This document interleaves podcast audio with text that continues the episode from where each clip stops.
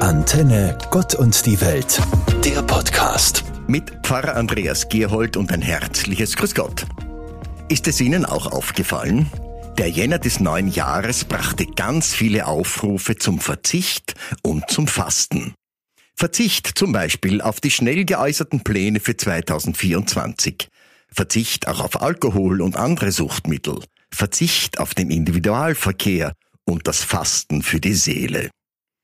Verzicht und Fasten werden ja dabei oft synonym verwendet. Fasten zum Beispiel als ein Gesundbrunnen, als Open Door für ein gelungenes Jahr 2024. Manches davon finde ich ja ganz gut, in Verbindung mit Einschränkung allerdings. Beim Individualverkehr als ein Beispiel. Das kann ich mir einteilen im Moment. Zu Fuß gehen oder Öffis benutzen und wenn schon die Autonutzung, dann mit dem elektrischen und mehr Dinge auf einmal erledigen. Aber für alle geht das eben nicht. Da gibt es den Berufsverkehr, die schlechte Anbindung an den öffentlichen Verkehr, da gibt es die Servicefahrten jetzt bei der Kälte, bei den Heizungen.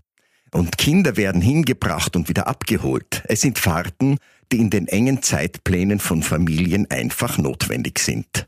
Mit Verzicht oder Fasten bewegen wir uns auf einem dünnen Eis, mehr dem Einbruch näher als einem Lebensgewinn. Außer die Lebensumstände werden so radikal geändert, dass jede Person den Arbeitsplatz direkt vor Ort hat. Die Geschäfte, die Büros, die Dienstleistungen alle fußläufig erreichbar sind. Das klingt aber schon sehr nach Utopie, nach künftiger Wunschvorstellung. Wobei auch Utopien wurden schon umgesetzt, mit Konsequenz und Beharrlichkeit. Da wurden Verzicht und Fasten zu einer neuen Lebensqualität.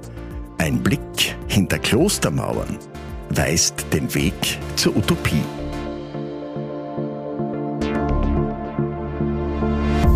Ein Superwahljahr steht 2024 an. Auf den verschiedensten Ebenen. Und da gibt es vieles, auf das ich dabei gerne verzichten kann. Auf die Wahlkampfreden, auf Plakatwerbung, auf Inserate und Debatten der Kandidierenden. Nur auf eines kann ich nicht verzichten. Die Wahl selbst. Also hingehen, den Wahlzettel ankreuzen, die Stimme abgeben, das demokratische Recht für alle Staatsbürgerinnen und Staatsbürger wirklich wahrnehmen. Informationen darüber, was Parteien und zur Wahl stehende Personen vorhaben oder welche Ziele sie sich setzen, das kann ich mir selber auch beschaffen auf allen möglichen Plattformen. Im Netz, in den Zeitungen, durch das Lesen von Parteiprogrammen, auf den Homepages der wahlwerbenden Persönlichkeiten und ihrer Parteien. Was ich aber gut fände, die Wahlkampfkosten, die auch aus Budgetmitteln, also unserem Steuergeld kommen, an karitative und soziale Einrichtungen zu spenden. Da gibt es doch genügend Möglichkeiten.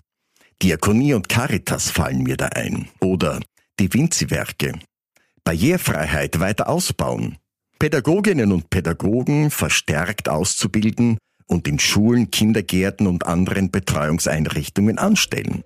Der Ideen sind ja dabei kaum Grenzen gesetzt. Das wäre ein echter Mehrwert. Eine Nachhaltigkeit im weitesten Sinn würde das möglich machen.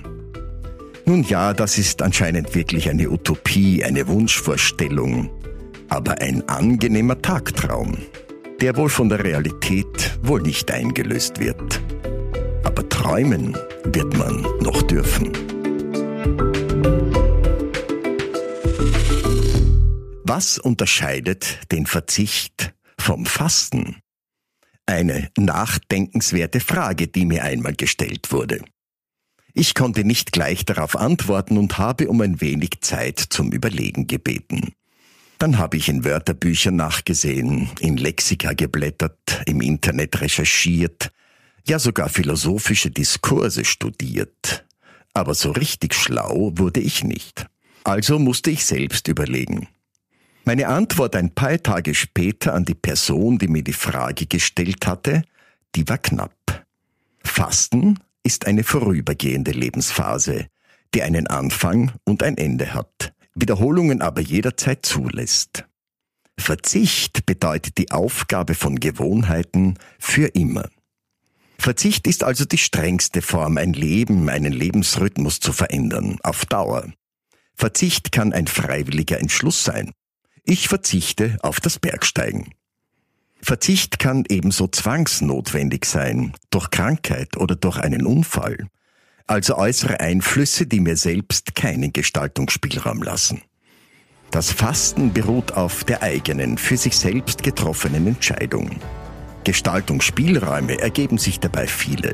Wie lange und welches Fasten, wo und mit wem. Für Verzicht und Fasten gilt aber gemeinsam. Sie verändern Lebensform und Persönlichkeit und schaffen neue Einblicke zu sich selbst und zu anderen.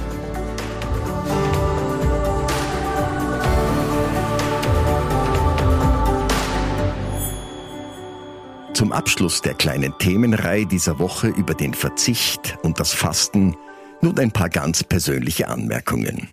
Seit dem 1. September 2023 bin ich als Lehrender an den unterschiedlichsten Schulen und als Pfarrer der evangelischen Kirche im Ruhestand. Natürlich sind die Fragen gekommen. Vermisst du jetzt irgendetwas oder ist dir Fahrt? Kommst du jetzt zu den Dingen, die dir im Berufsleben nicht möglich waren? Meine für manche überraschende Antwort, ich vermisse nichts. Ich übe keinen Verzicht. Eine Ausnahme. Die Begegnungen mit Personen, die mir wertvoll geworden sind in diesen 40 Jahren und die jetzt kaum oder gar nicht mehr stattfinden können. Diese Personen vermisse ich. Ein Beispiel dafür habe ich so formuliert. Begräbnisse vermisse ich nicht. Da fällt mir der Verzicht leicht.